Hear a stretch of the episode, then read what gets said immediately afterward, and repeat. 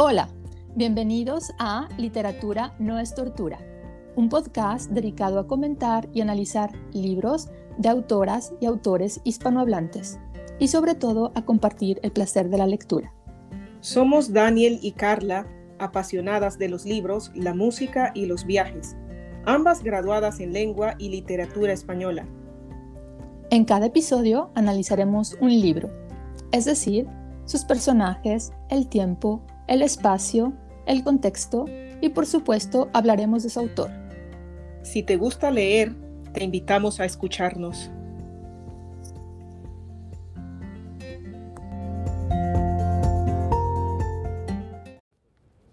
Hola, buenas tardes, bienvenidos al segundo episodio de La literatura no es tortura. Hola Daniel, ¿cómo estás? Bien, Carla, ¿y tú? Sí, también muy bien, feliz por fin, finalmente aquí en Suiza, que es desde donde grabamos, tenemos sol.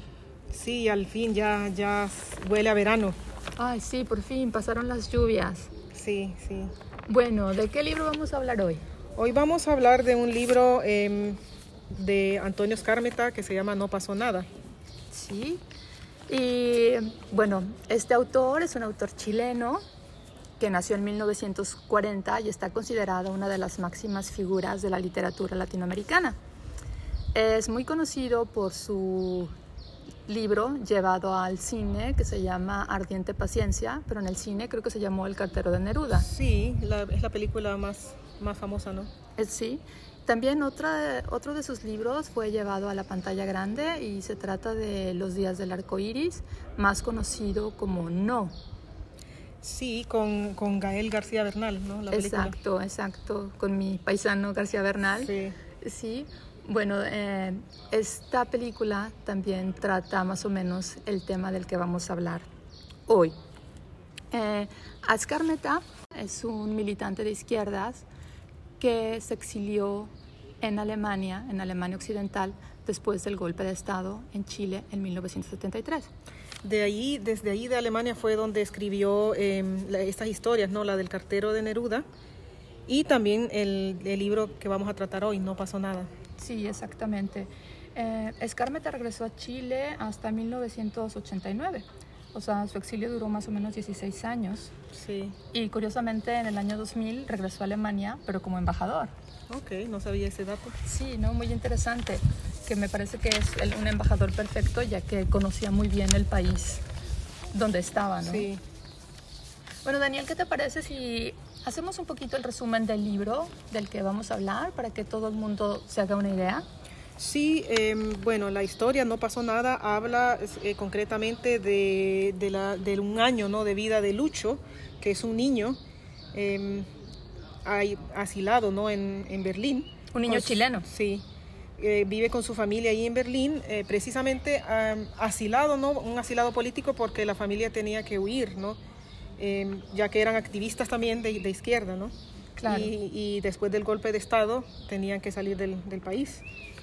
Claro, entonces ya Lucho, con 13 años, que es a la edad que llega a Alemania, conoce ya lo que es el exilio, lejos de su querido Chile, y sufre los contrastes con su nuevo país, Alemania, aunque ahí encontrará muchas cosas con las cuales identificarse, como el fútbol, la música.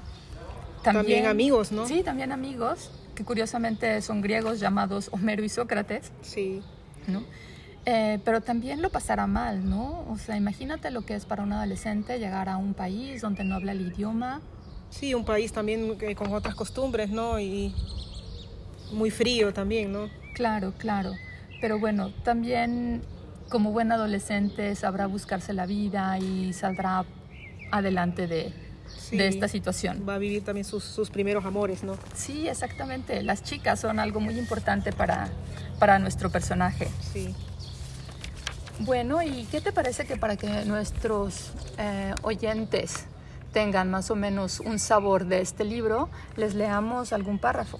Sí, podemos empezar con el primer capítulo. Bueno, el libro no está dividido en capítulos, pero podemos empezar con la primera página. Claro. Em, yo empiezo a leer entonces. Vale, sí. Muy bien. El 11 de septiembre hubo un golpe militar en Chile y asesinaron al presidente Allende y murió mucha gente y los aviones le tiraron bombas al Palacio Presidencial. Y en la casa tenemos una foto grande en colores donde está el palacio lleno de llamas. El 13 de septiembre era mi cumpleaños y mi papi me regaló una guitarra. Yo entonces quería ser cantante. Me gustaban los programas musicales de la televisión y me había dejado el pelo largo y con los amigos del barrio cantábamos en la esquina y queríamos formar un conjunto para tocar en las fiestas de los liceos.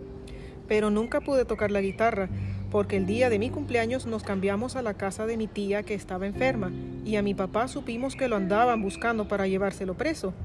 Mi papá le escribió después a mi tía y le dijo que vendiera no más la guitarra porque a mi tía la echaron de su trabajo en el hospital. Allá en Chile despidieron a mucha gente de sus trabajos y las cosas ahora están muy caras. A mí ya no me importa que hayan vendido la guitarra y que nunca pude tocarla, porque ya no quiero ser más cantante. Ahora quiero ser escritor. En el colegio el profesor me dice que tengo pasta, pese a que no puedo escribir bien el alemán. Claro que yo pienso que eso tiene remedio, porque cuando llegamos con mi papi, mi mamá y mi hermano chico, ninguno sabía hablar el alemán. No es que ahora yo me crea Goethe, pero de defenderme me defiendo. Además, tengo una amiga alemana. Con la Edith nos vemos todos los días desde hace tres meses. Estamos en el mismo colegio y después de clases yo voy a visitarla. Y lo que más me gusta es cuando nos quedamos solos en la casa en que nos ponemos colorados de tanto abrazarnos y besarnos.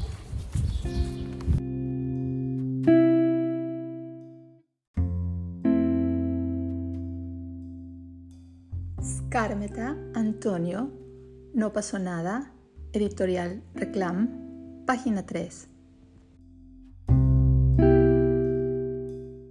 Bueno, Daniel, pues vemos que ya al principio el libro nos da el contexto de esta historia, que es el exilio de una familia chilena debido al derrocamiento, derrocamiento del presidente Salvador Allende por la dictadura militar de Pinochet. Sí.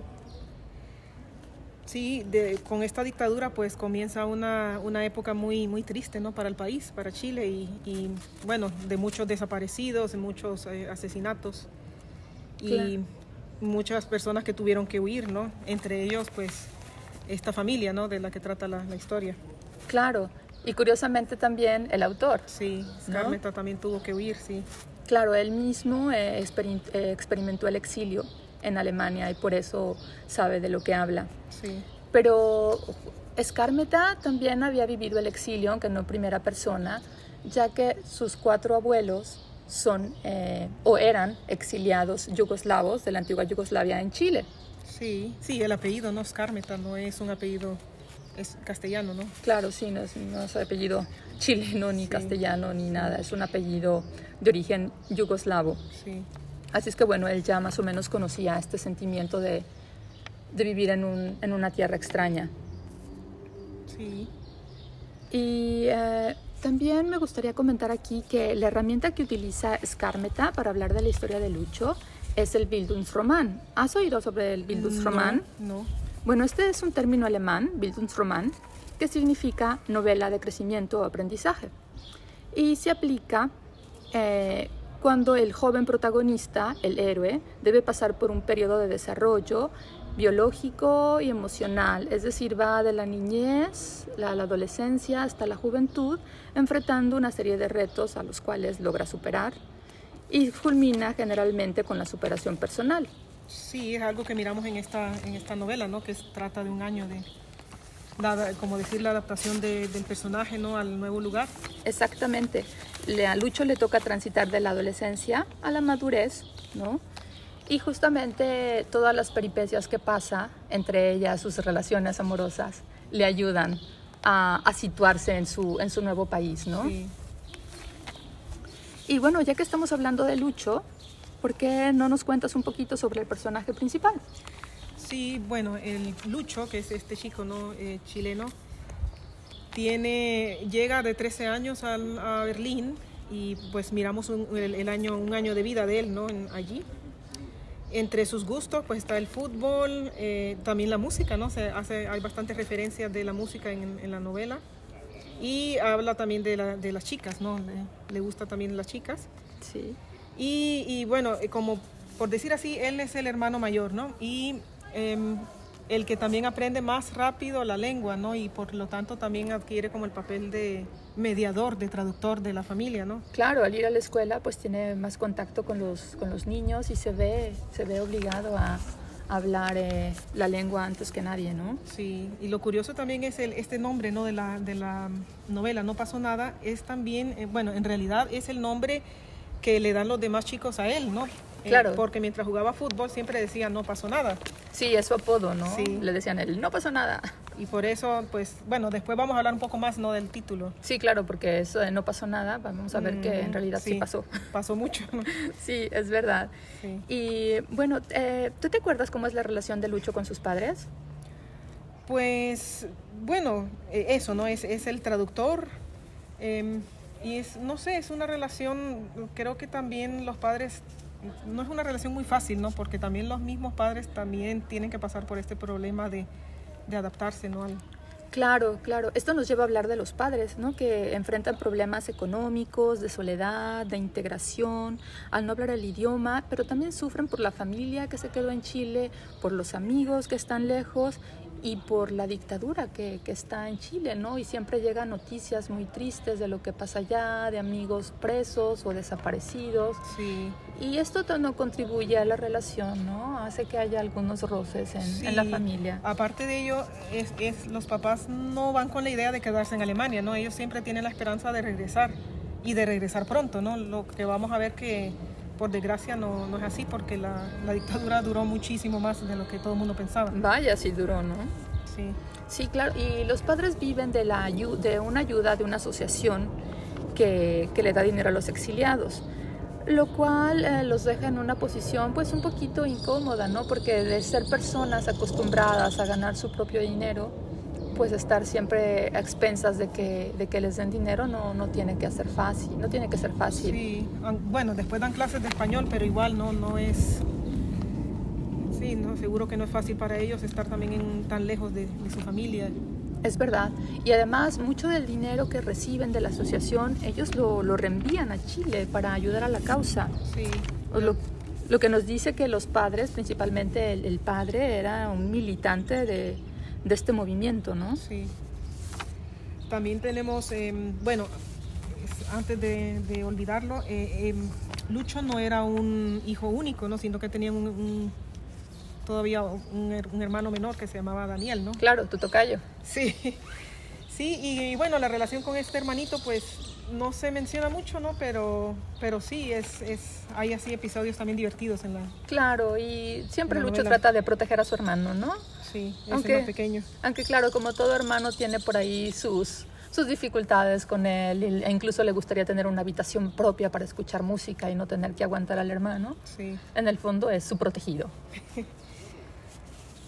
¿Y qué podemos decir de sus amigos? Porque él se hace amigo de unos chicos griegos. ¿Por qué griegos? Es, ellos también eran inmigrantes, ¿no? También ¿Sí? estaban huyendo de, también estaban en Alemania por la misma eh, causa, ¿no? bueno, o sea... Por, sí, un exilio debido a una dictadura en Grecia, militar ¿no? en Grecia. Sí, y bueno, bueno, ellos tienen la suerte de que, también, de que les toca regresar, ¿no? Bueno, suerte para ellos y un poco mala suerte para Lucho porque fueron sus primeros amigos, ¿no? Claro. Pero aparte de ellos, pues también conoce a, a, a dos chicas, ¿no? Se hace novio de, de Sophie y, y después de Edith. Claro, sí, Sophie es su, su, primer amor o su primera ilusión, podríamos decir, que es una chica mayor. Y antes habíamos hablado de la fascinación de Lucho por la música. Pues Lucho conoce a Edith, no, perdón, a, a Sophie en una tienda de música, sí, porque que, ella es empleada. Sí, ella trabajaba ahí, ¿no? ¿Y qué le gustaba hacer a Lucho? ¿Cómo se conocen? A ver, cuéntanos. Pues sí, no, eh, siempre iba a escuchar discos allí, ¿no? Claro. Y se enamora de esta chica, que hay que tomar en cuenta que era mayor que él, ¿no? Claro, claro. Y también hay que tomar en cuenta que no era la época digital y si uno quería escuchar una música, se iba a la tienda de discos a escucharla primero, ¿no? Le pedías a la empleada que te pusiera un trocito de la canción que te gustaba y ya de ahí te animabas a comprar el disco o no. O no. Sí, es cierto. Yo también viví esa época. Sí, yo también. Uy, eso, y... eso habla de lo mayores que, que somos. Sí. Y bueno, pues después también viene Edith, que era una, una compañera de Sí, pero antes, antes de hablar de Edith, me gustaría hablar un poco de, de cómo describen a Sophie, ¿no? Que me parece muy, muy interesante esto de, de, su pelito corto, sus pestañas postizas, la carita pequeña como de conejo, que me parece así una imagen de una chica muy de los 60, 70, ¿no? Sí, de esta modelo famosa. La inglesa Twiggy, ¿no? Sí, sí. Parece que, que se inspiró el autor en ella para describir a, a, Sophie. Bueno, ahora sí pasamos a Edith. Edith, pues eh, la, es, la, la, describe como una niña rubia, ¿no? De risitos, ¿no? Se, me viene la imagen de, de, esta chica de los cuentos, ¿no? De, de rizos de, oro. Risitos de oro, sí. Y eh, hay que señalar que Edith es compañera de clase de Lucho, ¿no? Entonces son de la edad. De la misma edad. Son de la misma edad. Y además no se hacen novios en la escuela, sino que se hacen novios porque coinciden en una manifestación que apoya el movimiento popular de Chile. Sí. Ahí es donde se conocen, ¿no? Que en lugar de hacerse novios en la escuela, no, se, se conocen fuera de la escuela. Y también están los antagonistas, ¿no? Son Hans y, y Mijael, ¿no? Em, Hans, el chico que resulta golpeado ¿no? por, eh, por Lucho, en, precisamente en una lucha ¿no? que se da entre ellos. En una pelea. Sí, y, y Mijael, que es el hermano, y que quiere, por decir así, eh, vengarse ¿no? de, su, de su hermano y, organiza una, un duelo. ¿no? Exacto. Y ahora que, que, mencionas Lucha, es muy curioso que el autor haya escogido este nombre para el protagonista, Lucho que siempre está luchando para salir adelante, ¿no? es muy emblemático, sí, es, es, un luchador, ¿no? Así es que el nombre le viene perfecto. Pues sí, entonces Lucho se enfrenta a Mijael, que es el hermano de mayor, ¿no? El hermano mayor de, Hans. y Mijael es un chico, ya me imagino un alemán grandote, fuerte, que anda en, en, una moto, ¿no? Que anda en una moto, ¿no? Entonces sí, él busca a Lucho para, para pegarle, ¿no? Porque porque ha mandado a su hermano al hospital. Y es curioso, ¿no? La pelea se, se forma por eh, por Sofía, ¿no? Sí. Pues provocan a Lucho porque él andaba con, con esta chica. Claro, ellos iban caminando de camino a casa y este grupito de chicos alemanes pues lo, le provocan. Y él, aquí se cumple el cliché del hombre latino, que claro, se calienta para defender a su chica y, e insulta a los que le molestan e incluso golpea a uno de ellas. Sin pensar en las consecuencias, ¿no? Que termina en el hospital. Que termina en el hospital, sí, esa, esa patada debió ser muy fuerte. Pobre Hans. Pobre Hans, sí, sí. Y ya que terminamos con los personajes, podemos pasar ahora al espacio. El espacio se caracteriza por dos lugares opuestos, que es el país de origen, Chile, y el país eh, a donde llegan, que es Alemania. Sí, y es curioso, ¿no? Porque de Chile ah, se refiere siempre como en pasado, ¿no? Sí. Eh, y bueno, precisamente porque es el pasado del chico, ¿no? De su infancia, ¿no? Los recuerdos. Claro. Y Alemania se refiere siempre ahora, ¿no? En, el presente, en el lugar donde está. Exacto. Y también cuando hablan de Chile siempre hay nostalgia, dolor, recuerdo. Y es curioso que él recuerda algunas cosas muy emblemáticas de Chile como los terremotos. Sí, o como que es un lugar lleno de moscas, ¿no? sí. Y que angosto, ¿no? Un lugar angosto. Sí, también que hay, que hay más pájaros que en Berlín que hay perros y moscas en la calle, mm. lo cual obviamente en, el invierno de Berlín pues, pues no hay, ¿no? Es imposible. Es imposible que haya moscas. Por eso también piensa que Berlín es un país, bueno, eh, Alemania y Berlín es una ciudad más uh, higiénica. Sí, curioso, ¿no? Lo que dice, ¿no? De, del país de, de asilo, ¿no? El sol, que lo único barato es el sol, ¿no? Sí. Y escasea mucho. Y escasea mucho, es verdad. Y siempre dice que lo único barato porque sus padres siempre tienen problemas económicos, ¿no? Y claro, viniendo de Chile, pues todo les parece carísimo en Alemania. Y además, si dependen eh, de los recursos que les da esta asociación. No tiene muchos medios, ¿no? Para Claro, siempre están cuidando el dinero, ¿verdad? Eh, y bueno, otros lugares donde sucede eh, nuestra historia es en el departamento donde vive Lucho, en la escuela, en la calle, en la tienda de música, Sí, son los lugares que, que mencionan. Sí, y generalmente en la ciudad de Berlín Occidental. Sí, menciona varios, o sea, para los que alguna vez hemos estado allí, ¿no? Algunos lugares emblemáticos. Emblemáticos, sí. De Berlín. Sí, es verdad. Y bueno, como ya Daniel eh, ha dicho, eh, la historia empieza con la narración en pasado, hablándonos de lo que sucedió el 11 de septiembre de 1973 en Chile. Pero ya pronto él actualiza la acción diciendo que ahora quiere ser escritor y que ahora vive en Alemania, lo cual esta, esta historia va siempre al recuerdo de Chile y lo que está viviendo actualmente para contarnos las cosas. Sí, en Alemania, ¿no? Claro, como sus problemas de integración, los problemas con sus amigos, con las chicas, los problemas que tienen los padres. Sí. Porque todo, todo pasa desde el punto de vista de este niño de 13 a 14 años, ¿no? Todo es narrado desde su punto de vista.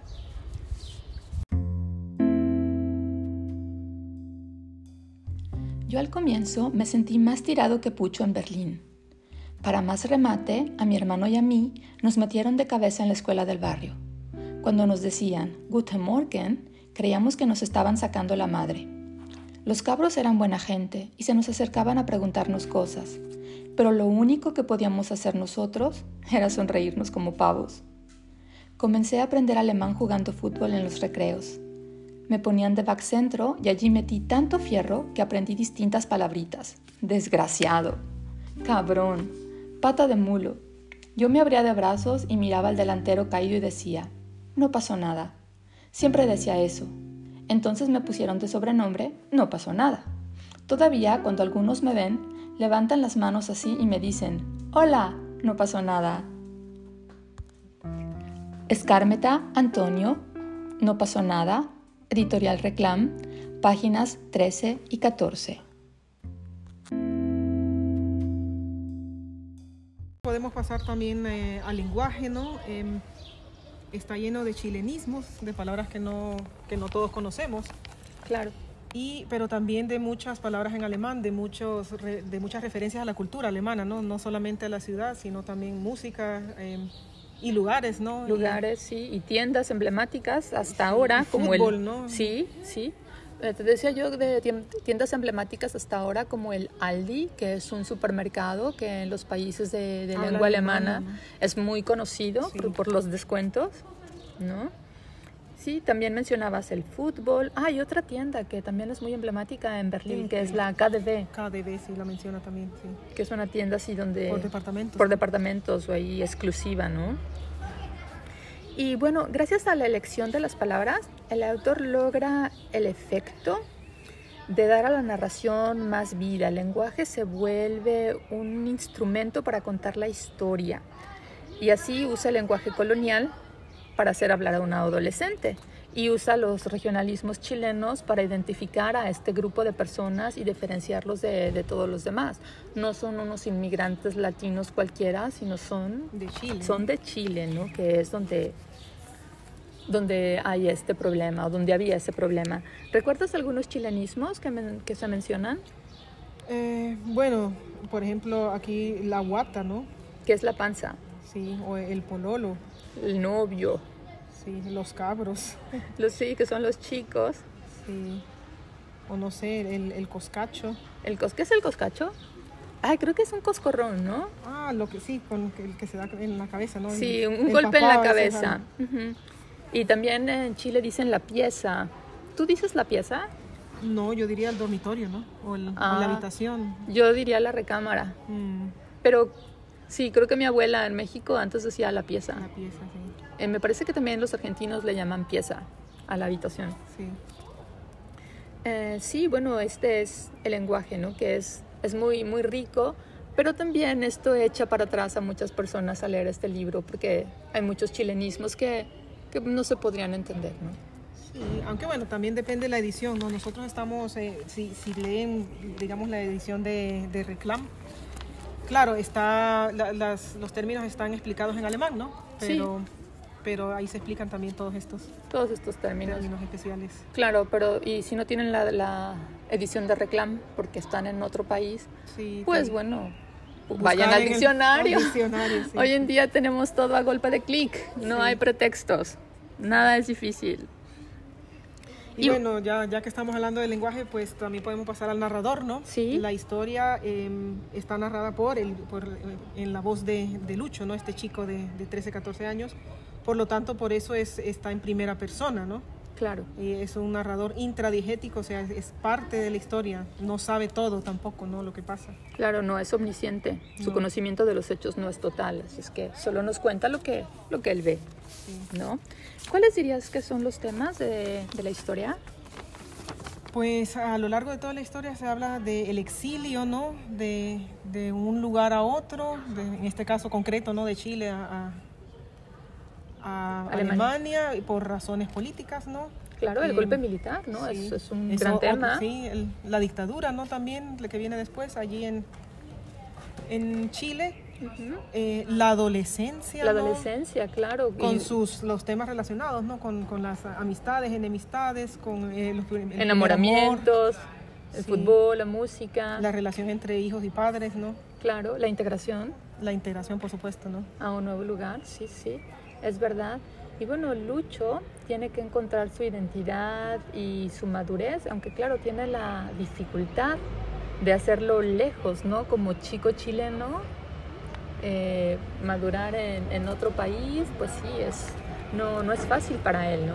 Sí, y mucho menos en un país eh, totalmente, bueno, totalmente también no, pero sí muy diferente y con otra lengua y con otras costumbres. Sí, otro de los temas que también tratan es eh, que también trata es la música, que es una de las pasiones de Lucho. Sí, porque no solamente habla de los discos que iba a escuchar allí en Alemania, ¿no? sino que hace también referencias a la música eh, protesta, ¿no? De, que se escuchaba en Chile, por ejemplo, estos grupos, ¿no? Quilapayún, Inti Limani y la Liberación Americana, ¿no? Y, la, la, canción esta de el, pueblo unido jamás será vencido. Ah, no sabía que esa canción venía de ahí. Sí. Ah, interesante. Y que se usa, ¿no? Esa frase la usamos en, sí, en, todas, en, todas, las protestas, ¿no? de protestas se usa, es verdad. Otras referencias musicales es a la cultura alemana, ¿no? Como Udo Jürgens, que, que lo menciona mucho. Sí, que es cantante de, de, Schlager, ¿no? De Schlager, que es un tipo de música muy popular en, Alemania. En Alemania, sí. Y... Eh, ¿Quién más? Hay algunos de moda en esa época, ¿no? Como Mirel Mathieu, por ejemplo. Sí. Y también habla de, bueno, el fútbol, ¿no? Habíamos dicho que también menciona. Claro, claro. Menciona futbolistas como Beckenbauer. Sí, sí. Y equipos de fútbol, ¿no? Los equipos de fútbol. Sí, sí es verdad. Eh, bueno, y antes de finalizar, podemos eh, hablar del título. ¿Te acuerdas que habíamos comentado que no pasó nada, no es el apodo que recibió eh, Lucho, pero que es curioso porque dice no pasó nada, pero en realidad eh, si nos ponemos a analizar la historia ha pasado mucho, ¿no? Es, es la, lo que ha pasado él en ese año de, de vida ahí en Berlín y también todo lo que ha, ha, tenido que pasar para llegar ahí, ¿no? Claro, y también lo que pasó en, en Chile, ¿no? que al principio se decía, bueno, no, no pasó nada, no pasó nada, pero con el tiempo se supo que había pasado muchísimo, que habían derrocado a un presidente con las armas y que habían desaparecido a muchísima gente, que tenían muchos presos políticos. muchos tuvieron que huir, ¿no? Claro, entonces sí, para mí este título es un, es un título político, título político, porque de hecho pasó mucho. Sí, es como, como irónico, ¿no? También no pasó nada, pero... Exacto, irónico es la palabra no pasó nada, pero, sí, sí pasó. Y mucho. Claro, ¿recuerdas otros libros que, que traten este tema? Pues en general, autores, ¿no? sí. Bueno, en general en Latinoamérica está, yo conozco a Mario Benedetti, ¿no? Este ah, sí, claro. uruguayo. Claro que en el Cono Sur, eh, en esa época se dieron varias dictaduras militares, ¿no? En Uruguay, Brasil, Argentina. Sí. Y bueno, y en mismo Chile, ¿no? En el mismo también Chile. podemos mencionar a también Isabel Allende, ¿no? Claro, con La Casa de los Espíritus. Sí. Ajá. Y otro libro de un chileno, que es Ariel Dorfman, es eh, La muerte y la doncella. Ah, que también hay una película, por También hay una película muy interesante, así es que si, si les interesa el tema, pues estas serían nuestras recomendaciones. Sí. Bueno, pues terminamos. Ha sido un gusto, Daniel, conversar otra vez contigo. Sí, espero también que a ustedes les haya gustado y y bueno, eh, no olviden de, de, seguirnos, ¿no? De, estamos en Instagram. Sí, déjanos sus comentarios ahí, qué libro les gustaría que comentáramos, qué les parece este formato, si tienen algunas ideas. Escuchamos todo. Sí, bueno, mucho gusto de... Antes de que te despidas, ¿les puedes eh, recordar cuál es el Instagram para que nos busquen? Ah, el, por supuesto, ¿no? La tortura, la literatura no es tortura. Muy bien, ahí, ahí nos van a encontrar, ahí nos pueden dejar todos sus comentarios. Y bueno, suscríbanse a nuestro podcast y nos escuchamos pronto. Chao, Daniel. Chao, Carla.